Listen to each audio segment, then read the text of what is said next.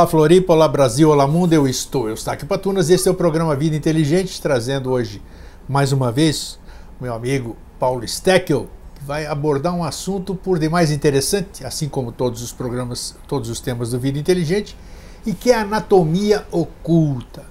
Muito se fala, né, principalmente no esoterismo, sobre isso, sobre aquilo, mas eu sempre tive interesse em saber o que é essa anatomia oculta que os ocultistas do passado né, tanto abordavam e que parece que as pessoas de hoje não têm tanto interesse em mexer com isso. Ou esses assuntos estão sempre em escolas iniciáticas, é, acham que as pessoas comuns como nós aqui não podemos ter acesso porque a gente é ignorante, a gente não tem condição de absorver esse tipo de conhecimento mas eu acho que a gente sempre não pode, a gente jamais pode subestimar o nosso irmão, o ser humano.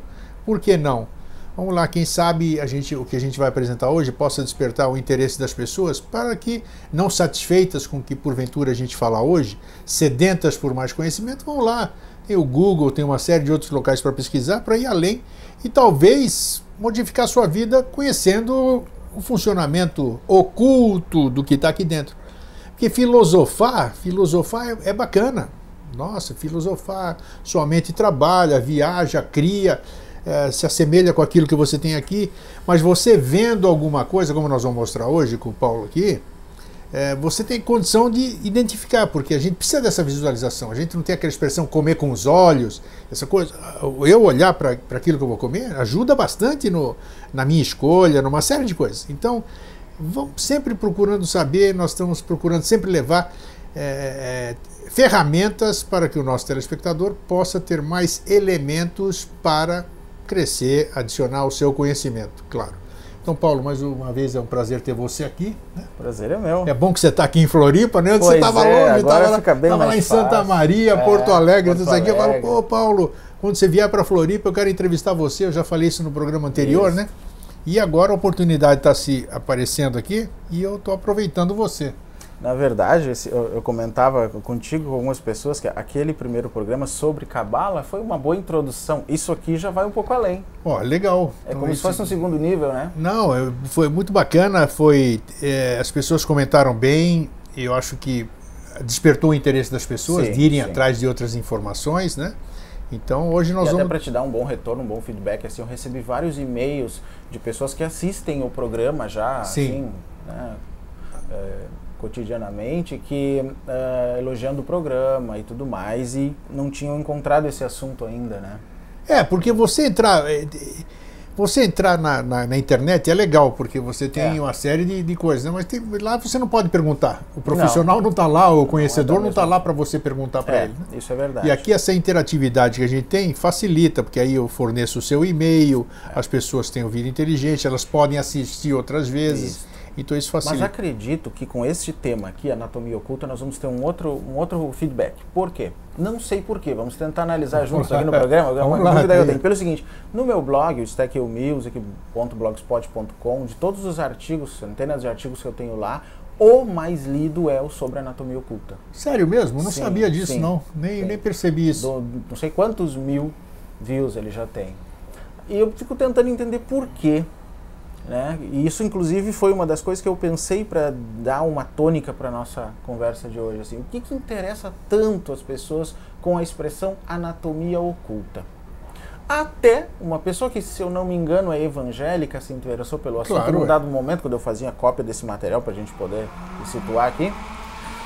E primeiro que ela fez uma comparação com o fato da, dela fazer fisioterapia. Eu disse, o que uma pessoa que faz fisioterapia se interessaria por anatomia oculta? Aí eu fiquei pensando, aí tem uma lógica. A anatomia oculta, como ela é entendida aqui, que nós vamos falar, eu diria que ela foi uma das primeiras formas do ser humano, depois de entender a ligação do ser humano com a natureza, isso vem desde os tempos do, dos chineses, né, que a gente vê pelo Xing, toda, interfere em toda a medicina tradicional chinesa, essa Sim. visão, né? E não só ali os egípcios também e outros povos, eh, depois de entenderem essa conexão que há entre o céu e a terra, e portanto entre uh, o divino e o humano e assim por diante, começaram a se perguntar, isso aconteceu no movimento cabalista também, desde a Idade Média, o seguinte: uh, se existe essa conexão entre o universo e o ser humano, de que forma isso se expressa? Há uma ressonância, há um reflexo, baseado exatamente na noção de reflexo que aparece na Bíblia, quando se diz então que o homem foi feito a, segundo a imagem conforme a semelhança, traduzindo claramente, né? imagem e semelhança é reflexo. Sim, então, claro. neste sentido, também nós encontramos a lógica uh, de Hermes Trismegisto, né? de que como é em cima é embaixo.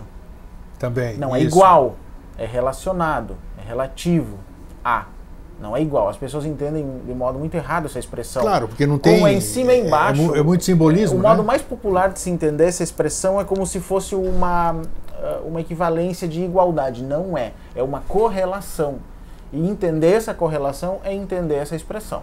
Eu vejo porque as pessoas simplificam de um modo tal alguns princípios místicos e ocultistas e simplesmente subvertem a lógica do que realmente se queria dizer. Em anatomia oculta isso também pode acontecer, mas o mais importante é que essa expressão que vem mais recentemente através de movimentos gnósticos, ela reflete sim uma tendência que vem desde o século XV, mais ou menos, no mundo cristão e desde um pouco antes no mundo cabalista judaico, de relacionar realmente uh, o ser humano uh, fisicamente, o corpo humano mesmo, Uhum. uh, e seus seus aspectos de alma com o universo. Tem né? tudo isso na anatomia Tudo oculta? tem, porque na verdade o que a gente chama de anatomia oculta, inclusive é, essa apostila que eu tenho aqui é do curso de anatomia oculta, Opa, né, você, que eu um, ministro, você, ministra um Sim, curso de anatomia sim, oculta. sim, Olha aí, gente, tá. que se chama Decifrando o Mapa, né? É, na verdade ele é, e tu vai colocar a figura para o pessoal ver aí, Tá. né? É, se vocês observarem a figura ali, ela nada mais é do que a árvore da vida. A mesma árvore da vida que existe na Cabala. Sim. Né? Por quê? Porque existem as 10 Sefirot, né, de Keter até Malkut, Tá. o ser humano, né, as Sefirotes do meio são então a parte da coluna vertebral, que divide a nossa simetria, e os outros lados são ah, as duas colunas do templo, que se fala né, na- no, no- no simbolismo salomônico, que é usado, por exemplo, pelas ordens místicas. Né? Sim. Eu digo, ah, pela maçonaria? Eu disse, não pela maçonaria unicamente. Claro, outras Por escolas outras, também. ah, ah, pela Rosa Cruz, sim, e digamos assim, várias são as ordens Rosa Cruzes, gente. Não vou entrar muito nessa polêmica, mas do ponto de vista histórico, existem várias ordens Rosa Cruzes, vários grupos de origem maçônica. Ninguém pode dizer que é o mais antigo, que é, digamos, ah, depositário de um conhecimento egípcio específico, isso é um simbolismo. Tá. Não sou eu que estou dizendo, autores maçônicos já disseram isso, é só para deixar as coisas bem situadas. claras, eu é. gosto de diferenciar a história mítica da história real. Isso é importante. né? Isso é um ponto muito. É importante conhecer as duas, É. porque o simbolismo está na história mítica. Não há As- dúvida, é, as né? pessoas Pra gente têm- têm- têm medo Mas de- ainda existem alguns preciosismos aí, que na Existem. verdade são o que eu chamo de. Como é que é? Excesso de zelo pela ordem. É, não é bem isso. isso complicam, é, né? É um egoísmo. Mas na verdade esse mapa ele é ah, uma visão mais universal dessa relação do ser humano com o universo. Por quê? Porque ele não tem só ah, relações cabalísticas aqui, ele possui relações com a, ah, o Vedanta, com o Yoga, com o simbolismo dos tátuas. É, você vai falar sobre isso tudo Isso. agora. Mas uma curiosidade antes de você começar. Esse mapa é, é o que a gente mais conhece. Quando eu fui pesquisar Sim. sobre anatomia oculta, esse mapa é o que mais aparece. É. Que você está vendo aí no seu visor agora, na sua tela. Mas esse mapa, por que, que ele é considerado assim? Porque eu vi outros, tem uns coloridos, são bonitos. O fato de, de alguém ter modificado, da- dado uma outra cor, alguma outra, um outro design nisso aqui, modifica o conhecimento inserido nesse mapa. Tem que, estamos analisar em mostrando, ca... não? é, tem que analisar em cada mapa o que, que está dentro dele. Sim, esse mapa isso. especificamente que nós estamos vendo agora, o, o- e por que, que ele é considerado o mapa padrão, se é que eu estou certo? Porque deve ter eu sido o primeiro, né? O original dele é em espanhol. É em espanhol? É, se diz assim. Não se sabe algumas- o autor é, disso Existem algumas lendas sobre isso. Legal, Que eu vamos- investiguei. Tá, Tá? passa isso pra Eu gente. aí. investiguei, e até porque eu- no início do curso eu coloco isso, porque não, é- não é inadmissível a gente dar um curso sobre algo que a gente não traça o histórico, né? Claro, claro. Você Mas tem que... digo assim, há um mistério sim nesse mapa. É, digamos assim, é, ele teria sido feito por um irmão gnóstico. Isso é oficial Gnóstico, dentro. ok. É. A verdadeira Só que gnosis, esse irmão ficou né? incógnito. Sim. O autor ficou incógnito. O que importa é o que ele traz, então. Sem dúvida. Ah, claro, poderia claro, ser feito claro. por qualquer pessoa que tivesse conhecimento. É aquela que velha mania. Eu sempre me recordo do teu, da- daquele teu fabuloso é, do pseudo espiritualistas, né? Porque, porque a gente a gente sempre se atém. Ó, eu vou- tem uma tem uma tem uma mensagem aqui linda, mas de quem é? Quem escreveu? É. Né? Então as pessoas não querem nem saber do conteúdo, querem saber de onde vem a fonte. É, É, o que você está acabando de dizer. exatamente. Então, ao fato dele não ter se identificado, não significa que se perca o valor da, da obra que ele deixou. eu uso a mesma lógica quando analiso os conhecimentos que, se, que dizem terem vindo por Jesus, ter vindo por Buda, por Moisés ou quem Isso, seja. todos os que Como nós não hein? temos como ter a prova da existência deles, é uma questão mais Perfeito. de crença, Claro, se foi como foi claro, dito, nós temos claro. que analisar o que chegou até nós. Isso, que é o, o conteúdo. O ensinamento. É o Concordo. ensinamento. Gênero, número e grau. Ah, não temos. É, a gente não pode entrar num 8 ou 80. Se eu não tiver certeza de que Jesus existiu, eu não quero saber do ensinamento. Tem, mas tem gente que age assim. Nossa, Tem, e como tem, tem? sabe Como é o que né? mais tem. é. né? Então eu me detive depois que vi que em relação ao histórico não, não existe o nome da pessoa que criou, Tá. que também não é o mais importante aqui. Eu me detive em analisar as informações. E você acha que isso foi criado sozinho? Você acha que Boa, é uma boa pergunta. Provavelmente não, provavelmente passou por, por mais de uma pessoa. Talvez começando com a ideia de uma que tinha conhecimentos bem, ah, digamos, ah, integrados de várias tradições, porque isso é o que ele apresenta. Aqui quem fez isso aí tinha conhecimento médico ou não tem nada a ver? Não, ele usou o que a gente chama de, de, de anatomia oculta mesmo, que é o necessariamente conhecimento médico baseado na cabala, baseado no gnosticismo, no cabalismo cristão, e não necessariamente fosse um médico. Não acredito Tá, que não fosse tem um nada a médico. ver com a medicina É, não acredito que tivesse sido um médico. tradicional. Tá. Mas ele fez o seguinte: o que eu vou dizer talvez não consiga eh, demonstrar racionalmente em pouco tempo para um público que não conheça necessariamente o aí, mapa a fundo. quem mas vou quiser te dizer saber uma mais coisa. vai fazer é, o mas vou te curso dizer com uma você coisa. depois. É. Analisando o conhecimento do mapa a fundo, o que ele tentou integrar aqui, Tá. eu te digo que em um bom percentual isso foi possível, tá? Mas tem algumas coisas que o próprio autor percebeu que a integração era difícil por conta de que ele colocou no mesmo, vamos usar uma expressão bem comum, saco de gato, Sim. várias tradições que têm a sua própria natureza.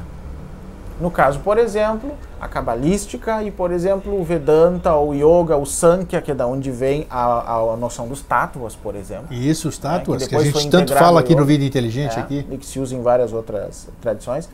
Ah, ele deve ter percebido que, ainda que eles estivessem em relação, eles não tinham uma equivalência exata, que era o que eu falei no início, em relação àquele princípio do Hermes, né?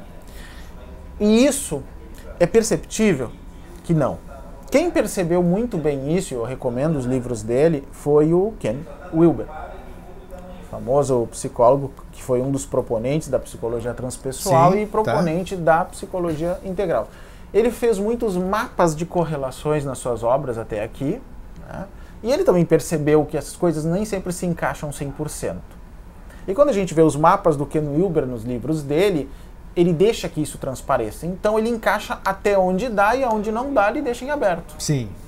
O que, que se percebe aí? Que cada tradição teve a sua visão de mundo. Quantas tradições tem aí, Paulo? Olha, pelo menos Pelo que a, a cabalística é, é é. a principal, é a que dá Tá. base para isso. A base é a Depois cabala. tem a tradição ah, do Sankhya, que na verdade, quando desapareceu, ficou esparso no Yoga, que é a noção dos tátuas. Tá. né? Aí vem o Vedanta, né? o Yoga, com as suas, suas noções também ah, dos três canais, que é onde vem o Tantra Yoga, né? onde Tá. se trabalha muito isso. E, e, o, e o cabalismo cristão, nas referências cristãs que existem no mapa. Então são os pontos Cabalismo principais. cristão, tá? É, Olha é. como, o troço, como uma coisa é extensa. É. Mas não se pode negar que também ele, ele tentou eh, fazer correlações com a visão chinesa, a ideia de yin e yang, positivo Tá. e negativo, mas isso também em outras tradições é conhecido, mas ali é importantíssimo, né? Então, essa pessoa ah, fez o que se diria assim, tentou um mapa que realmente integrasse tudo. Uma espécie de teoria do campo unificado do ocultismo, digamos assim, né? ela não é perfeita, eu vou te deixar bem claro isso. Ela não é perfeita, mas serve como uma inspiração. Um início, né? Um Para você, é. que você pode acabar o Por que, desenho. que eu digo que ela vamos não é perfeita? Porque na época em que esses, esses esquemas, em nível ocidental, começaram a ser feitos, E é o que isso aqui, de certa forma, é, É, o cúmulo ocidental, ocultista. porque a é, Espanha é ocidental. Isto aqui é o cúmulo ocultista disso até aqui, Tá? antes da existência do mundo quântico, da medicina moderna, da psicologia moderna, digamos que aqui. É, se tinha, assim, um, uma, uma espécie de paranoia até dessa perfeição de correlação. Isso, isso é muito comum entre os estudantes da filosofia perene. Filosofia perene. É. Que é criticada pelo Ken Wilber. Eu estudei muito filosofia perene até aqui, e ela transparece muito em teosofia, que é aquela comparação no estudo entre filosofia, religião, arte, eh, ciência. né? Existe assim duas visões disso. Uma visão que eu digo que chamo de meio paranoica mesmo, de que tudo, tudo tem correlação. É como uma equivalência mesmo. Você acha que não tem? O Ken Wilber me convenceu que não. Tá. Quando ele viu que tem coisas que não estão tão correlacionadas assim. E ao invés de a gente ter que evocar necessariamente um pensamento antigo original do qual todos os outros se derivam, eu acho que por eh, uma forma de enaltecermos a inteligência humana, eu prefiro acreditar num pensamento humano sendo expresso muitas vezes ao longo da história e as semelhanças se devem a eh, verdades encontradas Ok. e não a uma espécie de plano único de pensamento do qual todo o resto parece ser uma cópia com outros simbolismos. Você não acredita nessa hipótese? Já acreditei, muitos Tá. anos atrás, né? Aliás, estou diante da pessoa que tem toda a capacidade de entender de como eu penso hoje, né? Ah, com certeza. é verdade. Entende o que eu quero dizer, né? Sim. Mas aos poucos, mesmo depois de ter estudado teosofia, toda a obra de Blavatsky durante muito tempo, desde a década de 1980, eu fui avaliando essas questões. Mas o bacana é isso, Paulo. É, o bacana é a gente se permitir, É. se permitir. Eu pensava assim, hoje eu tenho o direito de eu pensar diferente. Por quê? Porque eu aprendi coisas novas. É. E você admitir que você pensa diferente, acreditou de uma, pensa de uma forma, acreditou em algumas coisas, não acredita hoje.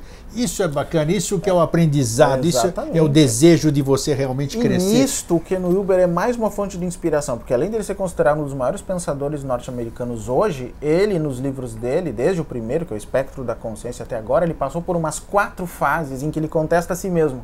E ele documenta isso Sim, ele documenta. livros. Isso ele, que é quando ele- bacana. Ele, Isso tem é um argumento novo, Dá ele contesta os do autores do, autor. argumento em contrário, incluindo ele mesmo. Sim. Cita como ele pensava antes. Ele diz, puxa, isso é uma, uma, uma sinceridade de pensamento muito rara. Não, isso é bacana. É, eu vou- eu Importante, vou- né? É claro, e as pessoas, e as pessoas não admitem não que admitem. você. Não admitem. Elas não admitem. Elas tentam, elas vão pro inferno abraçadas no erro. Geralmente Isso, é assim, não é isso, verdade? Isso, isso.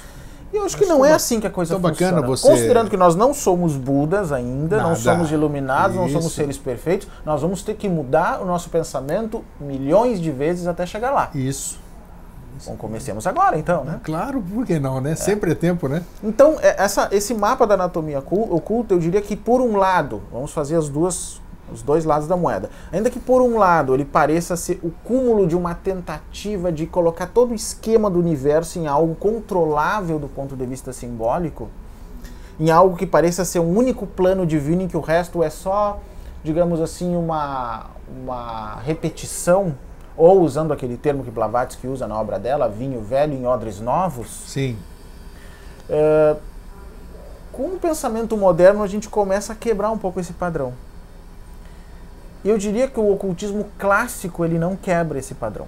Vindo até Papos, por exemplo, pelo menos até ali, e toda a turma né, que está de alguma forma associada a- ele naquela época, ainda tentava esse esquema perfeito. Esse esquema perfeito, essa perfeição, ela vem desde a noção pitagórica de perfeição né? o círculo perfeito. Eu falava no outro, no outro programa, né, que o círculo perfeito ele está apenas no terreno do ideal, não no terreno real. Por quê? Nós podemos pedir que a maior tecnologia do mundo crie uma esfera perfeita. Nós sabemos que ela não será uma esfera perfeita. né? Basta fazer uma análise computadorizada daquele material e vai ver que ele não é uma esfera. Mas basta pedir que uma pessoa eh, feche os olhos e imagine uma esfera perfeita. Ela consegue, é possível. A não ser que ela seja muito paranoica, ela vai tentar achar imperfeições até no próprio pensamento. E existem ah, pessoas assim, oh, né? Oh, se não existe, ah. como existe? Eu sei que as pessoas estão pensando que as mulheres são assim, mas não são, não. Os homens não, também são assim. Claro que não. Com certeza. Uh, mas nós podemos pensar em uma esfera perfeita. Então, no terreno do ideal, existe. É a isso que Pitágoras provavelmente se referia. Mas as pessoas trouxeram isso para o terreno físico e não perceberam que a correlação não é igualdade. Correlação não é igualdade, interessante. Há uma relação e essa relação passa por reflexo. O reflexo da Lua num lago não é a Lua. Não. Mas há claro. uma conexão com a Lua, porque se a Lua não estiver ali, esse reflexo também não existe. Então há uma conexão, não igualdade. Um mapa como este reflete da mesma maneira. Eu não posso imaginar que ele seja o próprio universo. Claro. e tem não. um detalhe. E está dentro do entendimento de quem é. fez. Né? E há um outro detalhe que a gente não pode esquecer. O reflexo da Lua em qualquer material, seja um lago, um espelho, ou seja o que, está sujeito às imperfeições do material em que isso se reflete. Sim. É fácil de ver isso, né? Sim. Não. Aqui também é como se fosse um espelho que tem as suas imperfeições. O que eu quero dizer, usando então, primeiro eu falei dessa paranoia de se tentar encaixar tudo, aí vem o outro lado da moeda, que é o lado positivo da coisa. Ele, de alguma forma, ele reflete alguma coisa útil. Sim, com certeza ele reflete reflete um, uma percepção dos antigos, e quando eu digo antigos, até a Idade Média pelo menos, que tudo que nós fizemos depois no, no terreno ocultista é uma cópia do que eles fizeram. Tem, tem né? a, a, idade dessa, dessa carta? Ela desse, deve ser lá, não, ela deve ter uns 50, 60 anos, mais ou menos. Isso é novo? É novo, relativamente. Desta forma que está no mapa que as pessoas encontram, sim. É mesmo? Sim. Tão recente Mas a, assim? é, porque a parte interna dela, ela é baseada na Cabala. Então sim. daí é mais antiga. Mas as correlações que compõem o mapa como um todo são mais recentes. São mais recentes? São mais Puxa recentes. vida, sim. eu pensei que era muito mais antigo. São mais recentes, sim. Tá. Mas de qualquer forma... Uh, já no período cabalístico que nós falamos, quando se fala do período que se chama cabalismo, historicamente é o medieval não, onde okay. a Cabala se fundamentou como ela é hoje. Ali que então essas correlações começaram a ser feitas. Aonde ela aparece? Ela aparece numa obra cabalística chamada Sefer Yetzirah, tá. que é o livro da formação. O pessoal diz da criação, mas a palavra Yetzirah quer dizer formação, né, de moldar né, alguma coisa. Ela faz uma correlação das letras hebraicas com as partes do corpo, e é isso que também é apresentado aqui neste mapa, com os pontos cardeais, né? Uh, com... Esse autor conhecia Cabala? Conhecia o Sefer Yetzirah, com certeza. Tá. Isso não há dúvida nenhuma. Então foi uma das primeiras obras que, que fez essas correlações. Ah, mas de quando esta obra? Bom, ela é atribuída ao Rabi Akiva e neste caso seria dos primeiros séculos do cristianismo, mas o texto não é, o texto é medieval. Sim. Do ponto de vista né, de análise linguística, ele é medieval. Ok. Né, não tenha dúvida, é do período talmúdico, digamos assim. Então, mas os ensinamentos que vêm ali, claro que provavelmente são mais antigos, né? Porque, porque nessas obras antigas, quando a gente encontra um conjunto de, de, de, conhecimentos ali, eles não são necessariamente produzidos quando escritos. Existe um, uma escola de, de, praticantes antes e até que alguém consiga isso por escrito, né? Então é natural. A mesma coisa acontece com o Zohar, que tem pensamentos de vários períodos o da história é uma coisa maravilhosa. É, né? e ele não é de um, de um autor só o ensinamento. Quem escreveu pode ter sido uma pessoa só, porque foi um compilador, Sim. Né, o Moses de Leon. Mas o, o, ensinamento que está ali vem de muitos manuscritos que ele deve ter é, consultado. Muitos que talvez nem existam mais. E aí foram parar. Mas é uma obra que vale a pena ser lida, né? Sim, é muito complicada também porque é, é longa, é, né? Sim. É longa. Ela não existe em português, inclusive, é bom que se diga. Já existe em inglês a versão inglês, do tem, que são 20 você, tantos volumes. Aí se você pesquisar, você tira... Ela, inclusive, pode ser acessada na internet uh, no, pelos links gratuitamente em inglês. Z-O-H-A-R, Zohar. Isso, Zohar. Mas uh, o que eles tinham percebido, então, é que com aquelas correlações do Seferet Sirah, era possível traçar isso aqui que nós temos agora. Com que objetivo ele fez isso? Ele, fez isso para retratar alguma coisa? O que, o que foi? Eu, eu posso, você dá curso sobre isso, como sim, você sim. disse. Eu gostaria que você falasse qual é o conteúdo, inclusive, para despertar o interesse claro, das pessoas certeza. em saber. É. Isso, isso, aí seria uma seria um, um, um, oráculo de consultas? Não é essa a proposta o que, o que da. Que é não, isso? no caso do mapa da anatomia oculta ou da anatomia oculta como um todo, não Sim. é essa a proposta. É, a proposta é, é, se estabelecer as correlações que há entre o corpo humano, ou, ou não só a nossa parte humana física, mas a parte espiritual também, com o universo, com vistas à reintegração. Por que, que eu digo que isso é óbvio? Porque no mapa, quando ele coloca as 10 sefirotes que saem aqui dos nossos pés, que seria Sim. Malkut, a ideia é chegar até a coroa. Tá, Keter. isso. Então, isto é a reintegração, é a redenção, a salvação, como se queira. Depois da queda ou da descida, da emanação, digamos assim, na Sim, matéria. certo. Então fica evidente que conhecer essas correlações nos permite também chegar a isso. Ajuda, ajuda o É, entendimento. neste sentido, tanto a árvore da vida, aquele esqueminha dos 10 sefirotes que a gente né, vê o tempo todo por aí na internet, nos livros de Cabala, e a sua visão de anatomia oculta, que é quando se coloca o corpo humano em cima, que é o caso aqui, Tá? Tá? Nesses ah, dois casos, nós estamos transformando isso, aí entra a relação oriental na história, num mandala, que o pessoal chama de mandala, Mandala. Que é um esquema do universo, um esquema ideal. Olha o que eu falei sobre a esfera agora há pouco. É o esquema ideal. Eu não posso deixar de perguntar, já que você falou de mandala, é, ó, qu- quanto, quanto mais oportunidades aparecem para a gente esclarecer, é importantíssimo, para a gente dar uma parte. Claro, com certeza. Qual é o sentido verdadeiro, Paulo, da mandala? Porque É. hoje o que, que todo mundo fala? Ah, minha mandala que linda. É um monte de. É um desenho maravilhoso, É, porque a sim, geometria, geométrico, geometria é né? lindo, Com certeza. mas. Eu posso fazer uma. é- Pode. Ela, ela tem. eu posso ela tem- fazer explicando o aspecto mandálico disso aqui, sem problema Então algum. vamos falar Já- sobre, vamos aproveitar, vamos daí. aproveitar o gancho como a gente diz, porque tem gente que tem mandala que pode ser feita mandala para mim. Existe, Sim, sim, existe sim. mandala Tem como, pessoal? claro, existe. Eu quero que você fale os elementos, inclusive, que Até para poder conectar por que que eu disse que aqui tem um aspecto mandálico, né? Isso aí, e- e É. que- porque as pessoas acham que é só porque está lá. Tecnicamente falando, o mandala é usada no, no, no sistema indiano, né? Sim. É é usada no Tantra Yoga. Qual é, o, geral. qual é o sentido dela? Qual é o para que que Primeiro, ela assim, serve? ela Pra- representa que o que- universo. A man- tá? Ela é um uma esquema mandala- do universo. Tá, Tá? Independente se é mandala budista ou hinduísta, existem algumas não diferenças. importa isso. Mas a questão é que o centro dela representa a essência. vai Tanto que no vai centro anotando, da mandala anotando. budista geralmente tem a noção de Buda, bem pequenininha lá. Às vezes a mandala é enorme, aquele centro é para onde tudo remete. É o centro. Né? Tanto que quando a mandala é feita, tudo vem do centro para o exterior para que ela possa ser feita. É, ela né? sempre começa pelo Começa centro, né? pelo Interessante centro, isso aí, é. Exatamente. E na verdade ela está representando assim a própria emanação do universo, tanto o interno quanto o externo. É, ok. Por isso que se coloca lá ah, vários continentes, várias coisas que existem no universo, no mundo, numa mandala indiana, geralmente, né? A gente tem na prática budista um oferecimento de mandala, que é uma prática também, que a gente vai citando os elementos que ela possui de dentro para fora. né? Na verdade, nós estamos ah, recriando um universo ideal, um universo pacífico, perfeito, com tudo né, que a gente gostaria, mas sempre a partir do centro, a perspectiva Isso- isso- do isso é centro. Toda mandala começa do centro, né? É, então a perspectiva que vai nortear todo o trabalho com a mandala tem que ser o centro.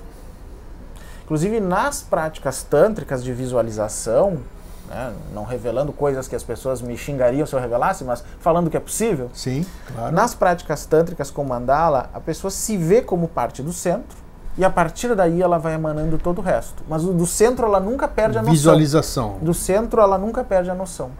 né? Este centro é a essência do seu ser, ou a essência do ser, nem necessariamente do seu, né? do ser. A partir dali, tudo é ideal. Tudo é ideal e fica sendo ideal na mente. Então, quando eu termino uma prática tântrica dessas, com a mandala, em que eu a dissolvo no ar, digamos assim, né, eu mantenho a perspectiva ideal que norteou a minha meditação. Então eu começo a ver tudo que está à minha volta como parte desta mandala imaginada antes, como se fosse perfeita. É como Isso- se eu visse isso- o círculo imperfeito ou a esfera imperfeita que eu falei do mundo físico. Isso é fruto da meditação, Sim. do E a trabalho. perceber-se como aquela esfera ideal que eu falei antes, como perfeita. O que eu quero dizer com isso que é uma questão de perspectiva mental no final da história. Essa é a base da meditação com mandalas. Um outro detalhe que já falei várias vezes para as pessoas, mas elas acham bonitinha, como tu mesmo falava, Uma mandala é para ser mandala. Para ficar na parede. É, aí boa. Essa, essa Tá. questão que eu queria ver Na com você. Índia, as mandalas são para serem usadas no chão. Tanto é que eles, os monges tibetanos, eles fazem com, desenham com areia aquelas É, coisas durante um ritual, colorida. sei lá o quê. É um E ao final daquilo eles destroem tudo. É para mostrar a impermanência do mundo, né, das Coisas- coisas. então, é o simbolismo Então, logo depois, mas acho que dá tempo para fotografar e aí tem um ritual de destruir. Levar nossa, como é que você destruiu? semanas para fazer algo Isso, assim. como é que você destruiu uma coisa tão linda daquela, né? É, e as pessoas ficam, não destrói isso. Uma pessoa que tem tendência a acumular, a guardar, a- imagina Isso, como fica, aquele né? Apego, dá nos aquele nervos, né? danado, Deve né? dar nos nervos Claro, aquilo, pô, né? você fica... Por quê? Porque a pessoa, e mais ainda a pessoa que faz, né? Ela passa aquelas semanas em meditação, aquilo é feito em meditação, é uma meditação. E depois que ela está pronta, com toda aquela perfeição ideal que foi imaginada, ela é destruída. Mas é- o objetivo é que tudo aquilo que aconteceu durante o processo fique na mente. Ela entre no fluxo mental, como se diz. Então só não esquece. Mandala, então, não é para ficar só na parede. Não, Co- é para ser trabalhada. Como E- se trabalha uma mandala? Está É, tudo a dentro do nosso tema, centro, né? e Tá aqui tudo tá dentro do nosso tema. A partir do nosso centro. Aí, mas o que, que é o meu centro? É o meu corpo? É a minha alma? É o quê? Eu disse, bom, mas a alma eu ouço falar, mas eu não consigo ver, não consigo perceber. Para mim é só uma noção teórica, intelectual. E a gente sendo honesto, a verdade é É essa. verdade, claro. Ah, então eles vão dizer, ah, então o Paulo Stecker não acredita em alma nem em espírito. Eu digo, bom, se eu me considerar ignorante e pedir que você me defina isso, você consegue me dizer algo que não seja meramente intelectual? Porque se for assim, vamos ficar na mesma, no mesmo esquema né? Do achismo. do achismo. Não, eu acabei de dizer que se eu parto do centro é algo que eu devo sentir. O termo que eu vou dar para isso não importa. Em algum momento alguém sentiu e deu esses termos.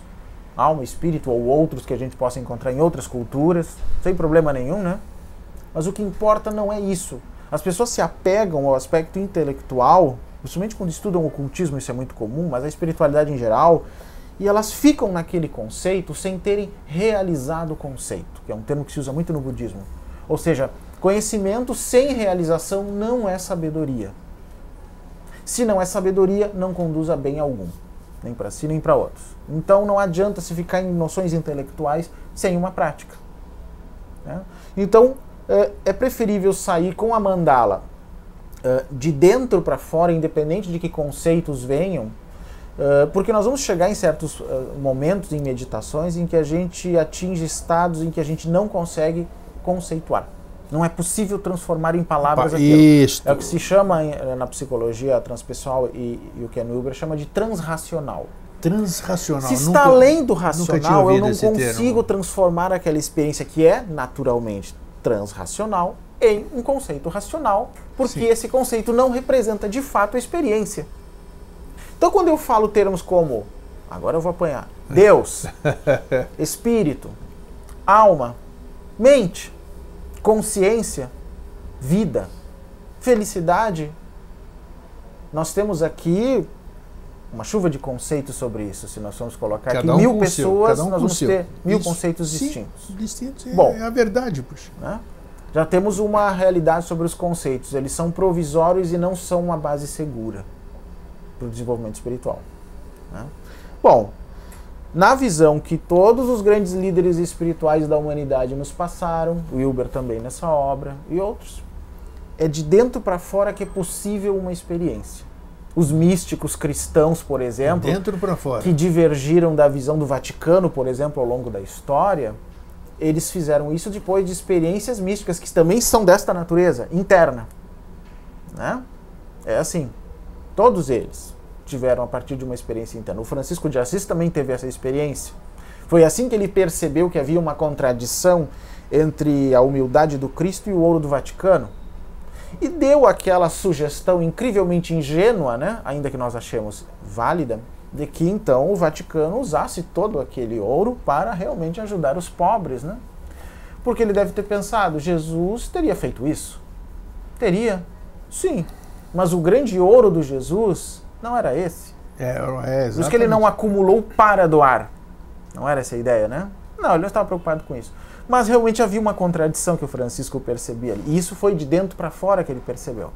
Então, da mesma maneira, é a prática com mandalas. Tem outras questões que eu não vou Olha que entrar em- bacana, em olha, questão aí, prestem mas para a gente dar um- uma noção mínima de que uma mandala, independente se ela é budista, se é hinduísta, se é mandala xamânica, se é mandala da natureza, né? Existem na natureza, né? Sim.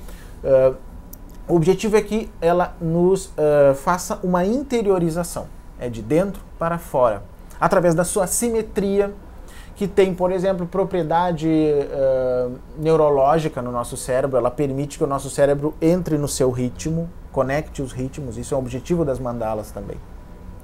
Porque geralmente está tudo desconectado, né? Então eu estou olhando para a mandala, ela está olhando de volta para mim, seria isso? Isso, exatamente. Ela, ela, digamos que o, o seu olho da essência, ele olha de volta. Olha só, olha. Ó, Mas aí as pessoas pensam, mas se isso é verdade, quando eu olho o universo, o, mundo em geral, como uma mandala, e isto, se eu olhar como uma Tá mandala na- representando o mundo, na anatomia no mapa. é possível que este olho da essência me olhe de volta? Sim, esse é o grande objetivo da prática mística, espiritual, meditativa, eh, cabalística, e seja qual for que a gente vai trabalhar. Isso eu falo muito no curso. Você está chamando a atenção para uma coisa que, quer dizer, olha, eu estou achando interessante, claro, nossa, interessantíssimo, mas você está mostrando uma outra forma que sempre leva a uma coisa que parece que é uma verdade quase que verdadeira. É. O que talvez você que é que perceba. tudo, tudo se encontra realmente dentro de É, nós. o que talvez você perceba é que assim, apesar de eu ter a fama de ser intelectual, eu sempre desconstruo tudo que eu estudo. Sim, tem, que- tem que ser. E qual é a forma, qual é o segredo para desconstruir? Desmanchando a mandala toda vez. né? Desmanchando a mandala e transformando aquilo numa experiência prática. Numa experiência mesmo. Eu me lembro disso de um aluno que eu tive muitos anos atrás, óbvio que eu não vou citar o nome, porque Claro. espero que esteja melhor do que isso hoje, mas que tinha uma capacidade intelectual de dizer isso aqui de forma decorada perfeita. Era, era uma xerox do que está aqui, coisa que Puxa. nem eu consigo. Tudo Sim. bem. Então ele podia me dizer a relação de uma Sephiroth com outra, de um mundo com não sei o que, de uma forma assim. Esperava estrelinha, né? Estrelinha. e eu disse, muito bem, agora me traduz isso para a vida. Hã? Isso é possível? Eu digo, é a única forma de que a gente não jogue isso tudo no lixo. Para quê? Para que alguém teria feito isso? Aí ele pra- viu que aquilo tudo que ele se apegava tanto, aquela capacidade de decorar tudo que eu tinha ensinado para ele, não Na tinha valor prática, nenhum. nada. Não tinha valor algum. Aí que ele foi aos poucos aprendendo o que eu estou dizendo aqui. Que não adianta. A gente pode até estudar tecnicamente muitas coisas, principalmente no campo espiritual, ah, exatamente para poder ter algum norte. Temos que ter um norte, né? Mas depois nós temos que desconstruir. Por quê? Porque a tendência da nossa mente, o nosso cérebro, é a fixação. Ele precisa, toda vez que ele encontra uma dificuldade, ele a resolve, ele precisa se sentir seguro, ele precisa se sentir tranquilo. Tem que ter certeza Então daquilo. ele cria fixações. Isso o yoga fala. Nessa fixação, ele tende a ver o mundo a partir dessa fixação. Isso é uma coisa biológica, inclusive.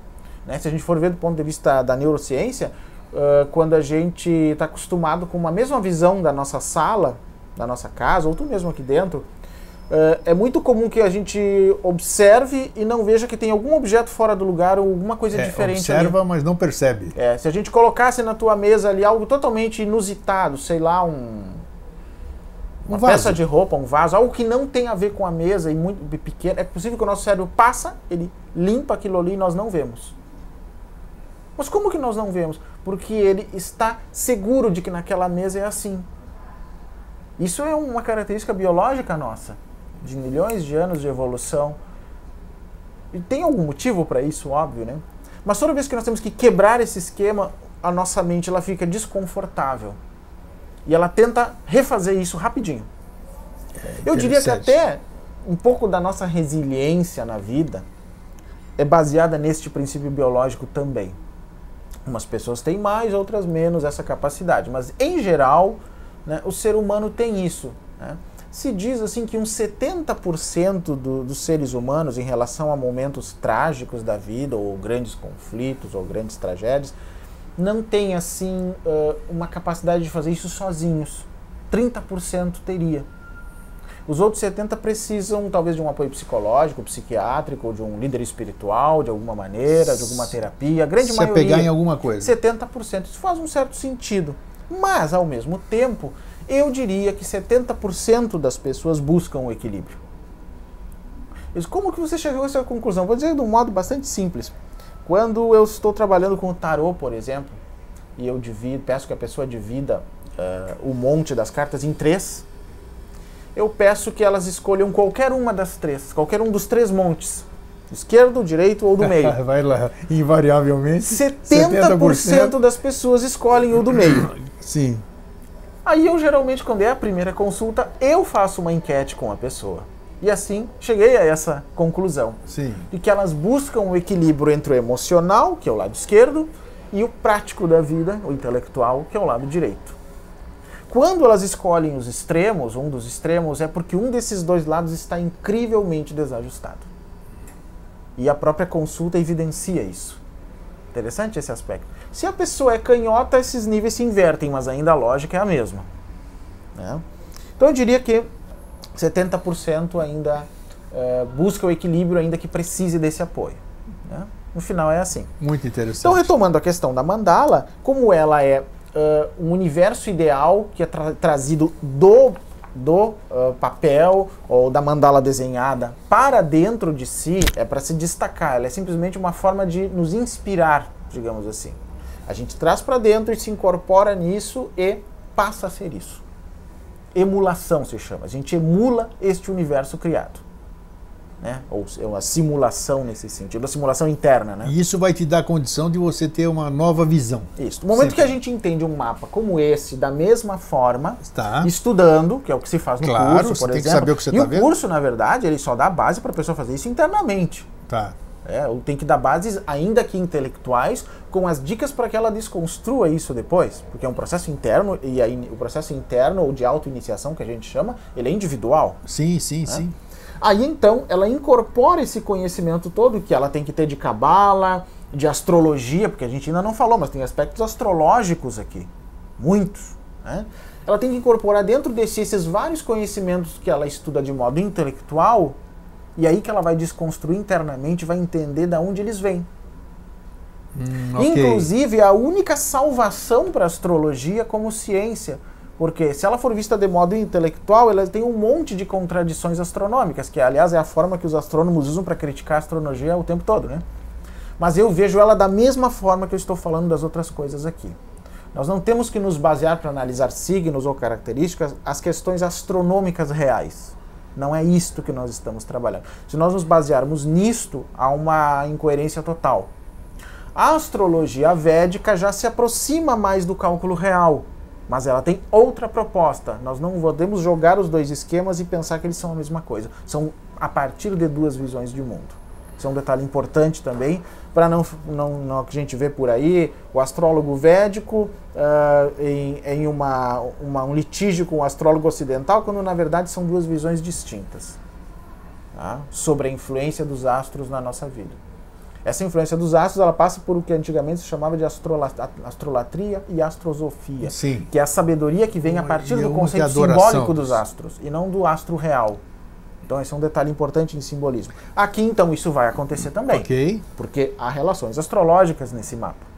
Né? Há relações dos elementos, dos planetas, das sefirotes, eh, de vários símbolos que aparecem, os dos tátuas mesmo, que são os níveis que envolvem os quatro elementos, e os outros três, que seriam, segundo a visão Sankhya, elementos que ainda não estão ativos na humanidade. Porque a visão do yoga é uma visão evolutiva nesse sentido, né, de que as coisas ainda estão por vir, de que há ciclos de manifestação, de dissolução, e como se fosse um, um, um, pulmão que incha e desincha, né? ciclos eternos, digamos assim. Você, você deve encontrar muita resistência né? quando você põe seu ponto de vista, né? porque é, você leva isso aqui, que é uma verdade o que você está mostrando, mas as pessoas essa, é, é, esse mapa, anatomia oculta, ela ajuda a dissolver cristalizações? Totalmente. Então, assim esse é qualquer é, prática com mandalas. Esse né? que é o grande problema das é. pessoas, porque o que você está trazendo é novidade, mas novidade e verdade, mas muitas vezes fala,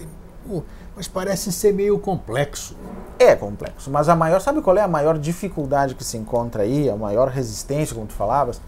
Não é em relação a isso, é em relação a quando se encontra um interlocutor, além de dentro daquela paranoia que eu falei, e fica tentando se agarrar ao que ele acha que já é seguro no seu conhecimento. Isso. É, quando ele tem pouco conhecimento para entender a argumentação. Pior do que uma pessoa que realmente discorde é uma pessoa com pouco conhecimento, debatendo sobre um assunto e querendo marcar uma posição no assunto. Por quê? Porque se vai perceber que os conceitos sobre o assunto são muito diferentes.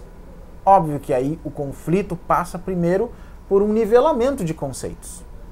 Geralmente, num debate que eu sei que vai ser complicado, os primeiros minutos eu dedico ao nivelamento de conceitos. O que, que é isso? Uh, o que, que nós dois entendemos pelos conceitos que vão ser usados no debate? O, o conceito é exatamente sobre uh, a relação entre os simbolismos de todas as práticas místicas e ocultas e a realidade. Bom, o que, que você entende por simbolismo? Qual é o efeito de um símbolo? Qual é a origem de um símbolo? Ele representa a totalidade de um conhecimento ou ele é apenas a ponta do iceberg? que é o que se diz de verdade no conceito de símbolo, né? Ele apenas levanta um pouquinho o véu. Então, um símbolo, e aqui há símbolos, né? Nossa, e como tem? Eles só são pedacinhos de véus. Então, eu tomar isto pelo todo é uma total. Nada, você falta vai de lógica. Nada, Não tem lógica alguma. Nada, nenhuma. A mesma coisa como uma mandala. A mandala tem só as duas dimensões. Não é tridimensional, né, geralmente, nesse sentido.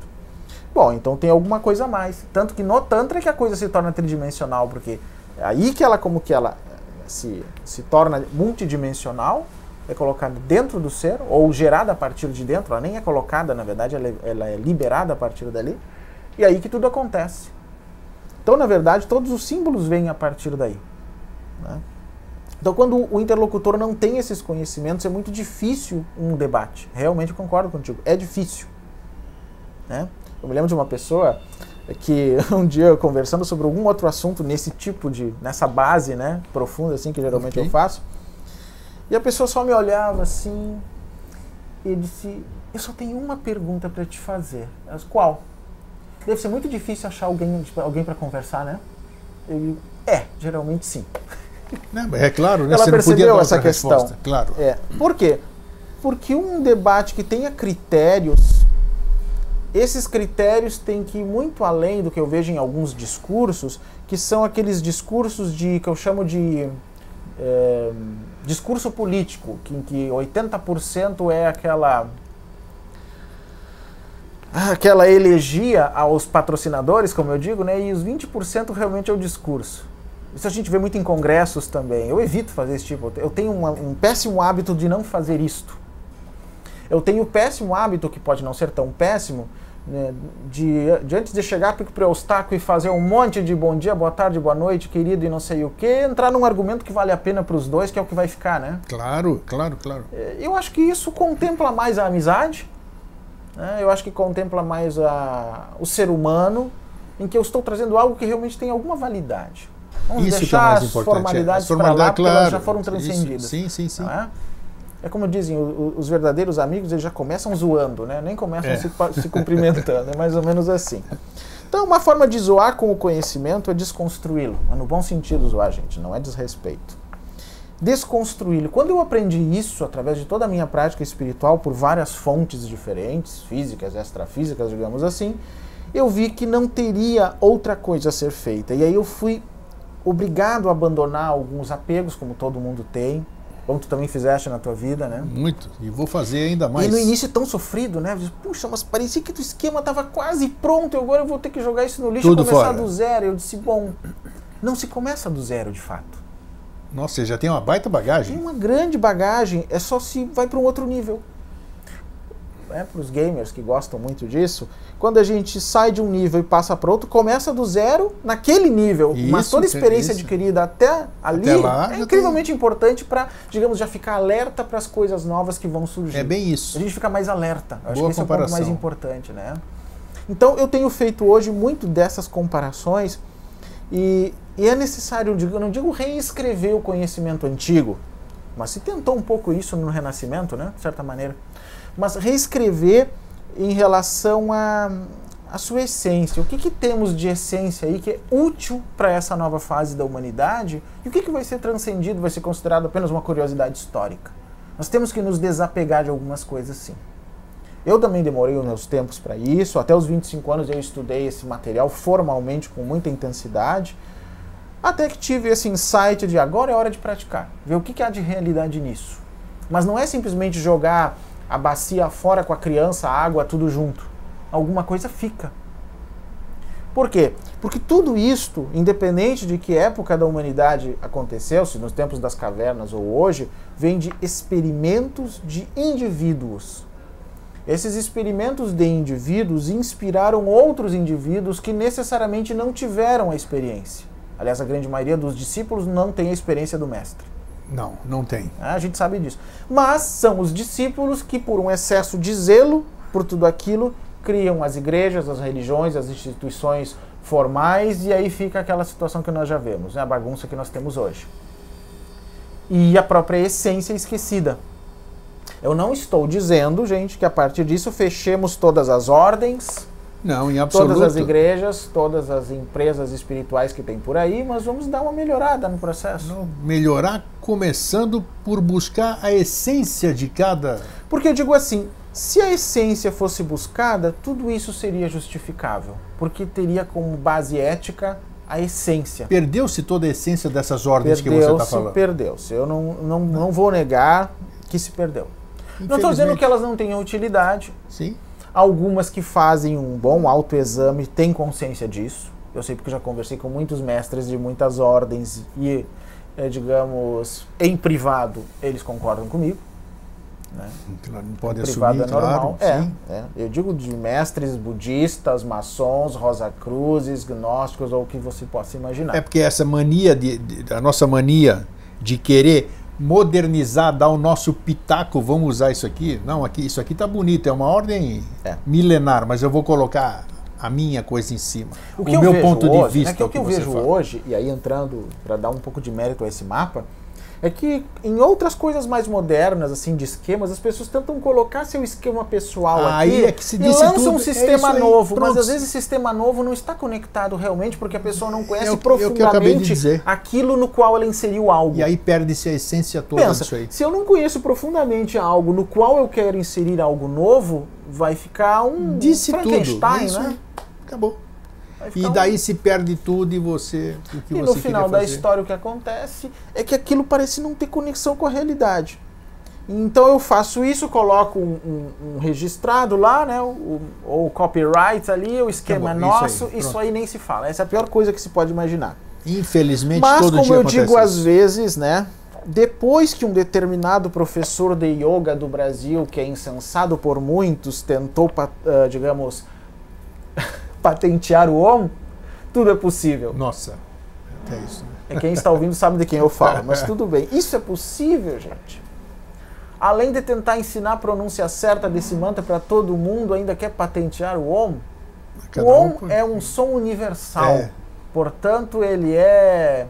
A formação dele. Eu diria que é Media Commons. Né? É uma mídia comum para todo mundo, para todo o universo. Não há como fazer isso. Então, eu digo é uma característica minha, alguém me perguntava esses dias sobre isso em outra conversa.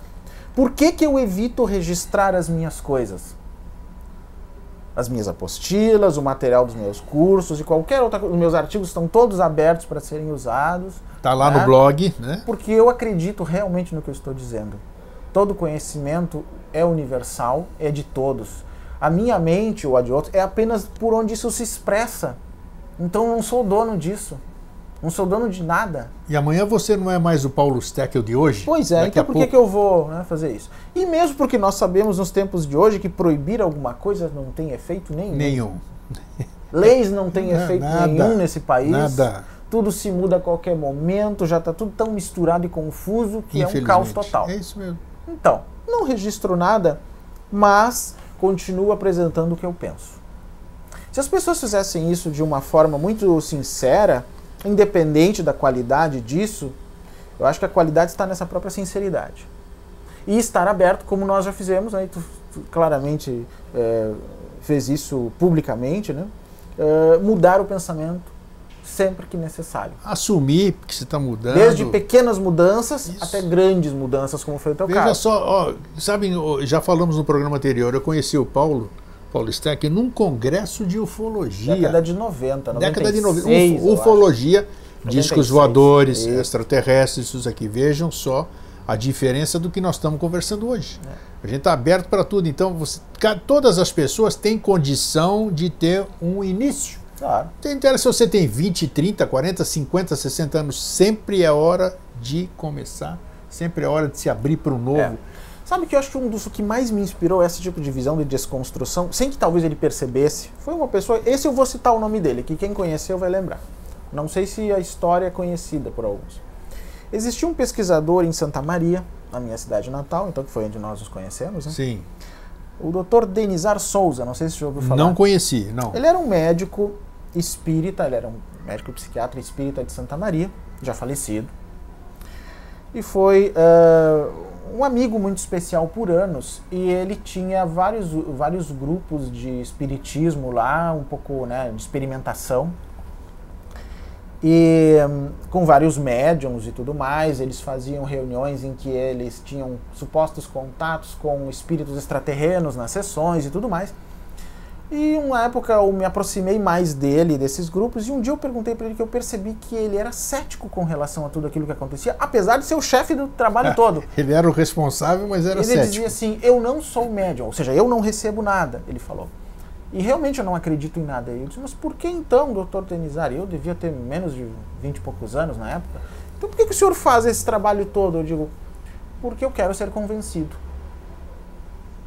Mas quando ele disse isso, eu entendi que não era aquela não era aquele ceticismo nefasto que Isso, às vezes os é cientistas têm. Eu quero, eu estou me eu permitindo. chamo de ceticismo válido, um ceticismo aberto. Sadio. Eu sei que há alguma coisa. Sadio, ele é. me disse. Eu sei que existe alguma coisa. Estou me permitindo a dar a oportunidade é. de. Ele de me disse: eu sei que existe alguma coisa, porque eu percebo mas eu não, não sei o que é intelectualmente, então eu quero ser convencido. Então, às vezes, eu percebo a fraude, mas eu permito que ela ocorra. E é o que mais ocorre. E um dos médiums, que esse eu não sei se ainda está vivo, né? É, era um dos que fez as fraudes. Eu cheguei a ver fraudes acontecendo, ah, quem não não viu, confirmar. Quem não né? viu nesse meio? Eu disse, bom, tudo bem. Mas isso começou a me inspirar. Ele disse que tem razão. A gente tem que partir de um ceticismo, porque se a gente parte de uma crença total, sem ter uma base, a gente pode estar defendendo algo muito equivocado. Disse tudo. Muito equivocado. Sim. E a gente tem vários exemplos históricos disso, né? Porque a gente às vezes fica tão inserido na realidade da sociedade do momento que nós achamos que tudo que acontece ali está certo. Mas a história pode nos acusar muito. Vamos pegar o exemplo da, escrava, da escravidão. Aí as pessoas às vezes, às vezes se recebem, por que a Bíblia em nenhum momento fala uh, contra a escravidão? Ela fala da forma de se agir com escravos, tanto o Antigo quanto o Novo Testamento. O Antigo é um pouquinho mais severo em relação a isso, um pouquinho mais insensível. O Novo Testamento, ainda que fale sobre o amor com o servo, ainda mantém a noção do servo, Sim. que inclusive é uma base para o próprio, pro próprio sistema de, de trabalho cristão, o servir. Né? Mas em nenhum momento esse texto, dos textos judaicos até o Alcorão, nenhum deles fala contra a escravidão de um ser humano. Nenhum mexe com isso. Isso é é uma coisa muito interessante. Tem a Não mexe com questões né? sociais, porque ele é, dentro da escala social, um, um ser incrivelmente inferior nessa visão. Mas a Bíblia não mexe com isso em nenhum momento. Por quê? Porque era, naquele momento, o status da sociedade. Isso era visto normalmente. Normal, não tem nada de. Normalmente. Hoje a gente vê diferente. né? Ah, por que, que o Buda mexeu no sistema de castas? É um dos motivos do budismo ter sido corrido da Índia, né? De certa maneira. Depois que pôde retomar. Bom, esse sim, naquela sua visão do momento, percebeu que tinha uma coisa errada naquele sistema de castas. Embora eu ainda veja hinduístas defendendo esse sistema com unhas e dentes até hoje. Isso, ainda tentam sobrevive assim, lá. tentam continua. de uma forma ou de outra justificar, eu não vou até nem vou polemizar muito aqui, porque Sim. senão a- as pedradas vão ser grandes, né? Mas a questão é que ele disse que não fazia sentido se utilizar um sistema de castas para, digamos, inferiorizar seres humanos e para manter um sistema político naquele momento. Então, nesse sentido, ele foi como um ativista. E como foi, né? Ele teve coragem de ordenar monjas numa época em que a mulher não tinha valor algum. Ah, por exemplo, existem alguns grupos Vaishnava, né, alguns grupos modernos de, eh, dentro do hinduísmo que consideram a mulher um meio ser. Né, que dizem que dos três tipos de seres que não se pode confiar são uh, as mulheres, os políticos e as prostitutas. Opa! As mulheres apareceram duas vezes? Eu só concordo com a dos políticos. O resto é. eu tenho minhas divergências. É. é? é isso. Mas, puxa, e o Buda contestou tudo isso. Ele pode não ter contestado outras coisas, mas como eu digo, cada momento traz a sua realidade. O Ken Wilber deixa muito claro isso nos livros dele, acho que foi um insight interessante que me ajudou a ter, de que nós temos na, no nosso momento um certo número de insights possíveis em relação aos equívocos. Daqui a mil anos já serão outros só que nós não vamos poder dizer que o que acontecia mil anos atrás, que o Eustáquio pensava, como que ele não teve tal insight que nós temos agora, ele estava errado. Não, ele estava inserido no seu tempo. Isso, eu, eu digo, aquela era a minha verdade, era a é. minha verdade. Exatamente, ali mesmo já é possível fazer essa avaliação. Claro, puxa. É. E sabe-se lá se daqui a 10 anos não vai ser outra? Perfeito. Que possa se aproximar da antiga, mas numa terceira via. Pode, pode. Eu particularmente acredito isso. Eu tive um insight Se a gente tiver daqui já. a 30 anos aqui, espero que estejamos, a gente pode tá, certamente estaremos pensando totalmente diferente Exato. do que nós estamos pensando isso agora. Isso vai ser bom, porque e imagina encontrar claro o Eustáquio daqui a 30 anos. Ah, você não mudou nada, diz que triste notícia. ah, é mesmo, é mesmo. triste falou, notícia, Não mudou nada aí, fica ruim. Paulo, só me fala aqui, nós estamos, nós estamos em cima da, da hora. Me fala sobre o curso em si. O que, o você tem algum adendo que você quer? Tem algumas coisas que são interessantes de colocar aqui. Tá, fala. Uh, ele começa fazendo uma análise que nós fizemos no primeiro programa, então se recomenda que assista aquele claro, sobre a Kabbalah, tá que é sobre os três aspectos do absoluto. Lembra que eu falei? Lembro. Sobre o, o, o Ensof Or, que é o aspecto luminoso de Deus, o Ensof, que é o aspecto infinito, e o Ain, que é o nada nada potencial, ah. lembra? Eu começo com isso porque no mapa é o topo do mapa. Quanto tempo é esse curso que você dá? Olha, geralmente ele dura um fim de semana inteiro. Um fim de semana, acho que, claro, é, tem informação que é não um acaba mais. Um fim de semana inteiro, exatamente. E aí eu vou dando as tintas para que a pessoa depois vai estudar. E ao final, ao final, e ao final eu faço esse curso, fim de semana. Isso. O que, o, o que, que eu, eu saio de lá com que bagagem? Desconstruído. Sério mesmo? Sério porque ele é feito no estilo de uma mandala esse curso. Ele é construído todo o mapa quer e queira, no final ele é desconstruído. Quer queira, quer não, eu saio desconstruído. Posso ir lá um com pouco as... mais ou um pouco menos depenado, como eu digo, claro, mas sai. Posso ir lá com as minhas resistências, com Pode. as minhas cristalizações, Pode. que eu não vou sair igual de jeito nenhum. Pode, porque assim, e isso eu digo com clareza. No primeiro dia, quem não quer ser desconstruído nem volta no segundo. E isso já aconteceu. Ah, não volta. Tá. Porque aquilo vai ficando tão angustiante porque ela se sente desconfortável com tudo que está sendo colocado que ela a mente sente, tipo, se eu continuar aqui eu perco o meu império. Isso, eu, eu é. tô... Aí um percentual assim pequeno. Eu quero, mas não quero. 20 pessoas, uma ou duas talvez não retornem, mas o resto continua bravamente até o Bacana. fim. Bacana. Não, um isso, isso que eu quero chamar a atenção para já. Então tem um aspecto a, vivencial isso. Né? Aqui a gente é honesto em tudo, né? Então a gente dá até essa. É, é, o Paulo está dando até uma dica que pode acontecer, não é uma. É.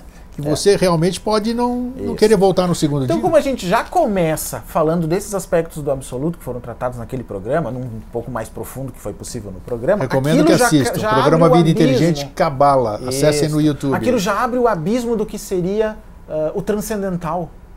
Já faz ela sair do chão para poder se ver como algo muito mais profundo. É claro que isso desconforta uma mente racional, uh, paranoica, né, condicionada.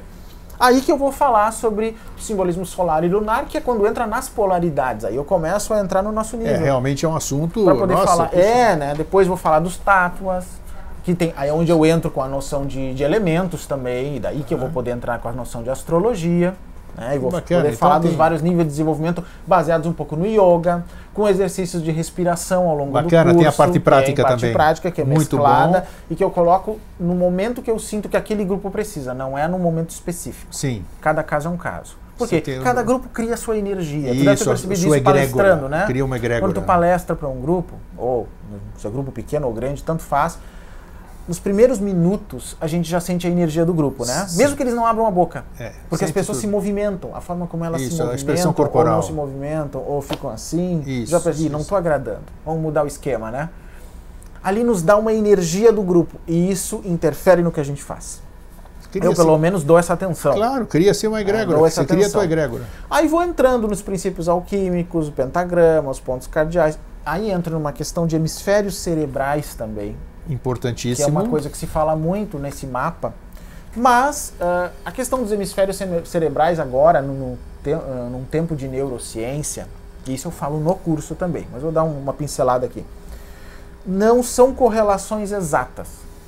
Algumas coisas que no mapa aparecem, que são, atri- são atribuídas ao hemisfério direito e outras que são atribuídas ao hemisfério esquerdo, se percebeu agora em neurociência que não é bem assim. Bem. Mas no bem assim eu digo também não quer dizer que não é assim. Eis a questão do correlato, mas não igual. Existem Que eu falei no outros- início agora. Existe alguns. Você pode É. acrescentar alguma coisa. É, algumas coisas têm que ser vistas de um modo meio eh, em aberto, porque nós temos um cérebro meio quântico, né, digamos assim. A gente já, já, já- leu muito sobre isso em vários livros, né, de, de, de, de quântica, medicina quântica, de que ele pode eh, se reestruturar, Claro, claro. ele pode se reequilibrar. Há pouco tempo atrás a gente achava que os neurônios não nasciam, Quantos agora a exemplos gente sabe que eles se tem? Nossa, regeneram. a gente tem exemplos. Quando eu estudei na escola, se ensinava que eles não se regeneravam. Isso. né? né? Agora se percebe que sim, e sabe-se lá o que mais se vai descobrir nesse aspecto. Né? Aí eu entro nas sefirotes. As 10 sefirotes, vou explicando Uma as relações, uma, isso. o que, que é, as relações com Gente, questões bacana. indianas. Puxa, até parece que esse Né? conteúdo não cabe no fim Aí de eu semana. ensino também com uma, ainda que ele seja um exercício indiano, mas com correlações cabalísticas, um exercício chamado Nadi Shodhana Pranayama, que nada mais é que o famoso exercício de Respiração, de pranayama. troca de, de De- polaridade. Isso.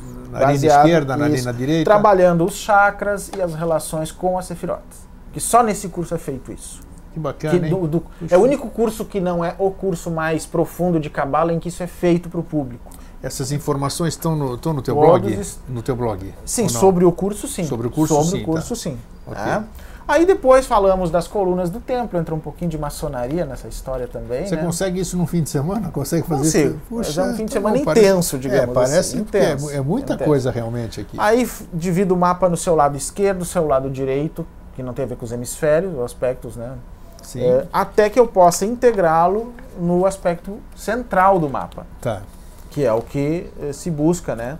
Eh, e faço a relação com ir pelo centro da árvore da vida e também ir pelo canal central que se fala no Tantra Yoga para atingir a iluminação. São coisas claríssimas as relações. Muito né? bom. Aí falo do bom. centro, na questão do pilar do equilíbrio, né? E no final, que Ah, geralmente conteúdo, é a isso que é parte bacana. que mais atrai os equivocados, é quando eu falo das sefiras inversas. O mundo da, dos clipoto, a sefira inversa, que é onde está o conceito de arquidemônios, por exemplo, né? a, a árvore da vida É, porque invertida. tudo é dualidade, Porque né? o pessoal que é ligado à demonologia e tudo vem como mosca nesse tipo de trabalho, só que isso também é desconstruído. E é falado só no final. Que bacana. E depois que se chegou a um grau de desconstrução, falar nisso no final, ele ca- acaba com qualquer equívoco e qualquer noção errada muito bom, do que muito seja. bom isso. E eu não mostrar trataria disso sem passar por todo esse processo Sim, antes. você tem que Porque também mostrar há, se há equívocos as duas no faces mapa da moeda. visto da forma normal dele, nessa outra mais ainda. Uh, muito, mais, interessante, muito, mais. interessante. Então é um curso assim de uma imersão que não requer conhecimento prévio, obviamente, porque eu característica minha sempre sempre que eu falo de um conceito novo, eu defino ele e a profundidade com que eu defino depende do grupo. Isso varia de caso para caso, né? Então não não assim é um que você tiver um, não sei se você tem vai ser ministrado um ano que vem, porque eu acho que é necessário 2017, aqui para Florianópolis, com certeza. Então aí você já me avisa, Com já certeza. ajuda a divulgação, porque isso é. Com certeza eu vamos fazer. Tem um, tem um grande conteúdo e eu acho que É. pode ajudar muitas pessoas. Isso. Então eu diria que esse, essa nossa conversa de agora fica como que um Uma segundo nível. É, uma desde aquele sementinha. primeiro Uma sementinha, assim, estamos regando isso aqui. É. E a gente vai voltar a conversar sobre outras coisas que eu acho que ah, o conhecimento que você tem, ou pelo menos a linha que você estuda, é importantíssima na- nessa formação que a gente está está conversando desde o primeiro a Cabala, que a gente deu uma visão sobre a Cabala. Hoje, com anatomia oculta, um pouquinho mais para frente, quem sabe a gente começa a falar algumas coisas do, que eu já te falei da outra vez, do budismo, né, da filosofia do budismo. Então, assim a gente vai gradativamente. Paulo, só okay. posso te agradecer hoje você ter vindo mais uma vez. Eu te agradeço, se dispor aqui. Sempre. Para nós é um prazer assim a gente trazer trazer boa informação, isso é bacana. E tá aí o contato do Paulo está aqui no seu no seu monitor. Pode escrever para ele, pode conversar. Vontade. O Paulo é uma pessoa super acessível e eu recomendo. Então, meu muito obrigado. Eu que agradeço tá? a nossa segunda oportunidade. Isso aí, até a próxima. E para você, um fraterno abraço e um feliz sempre.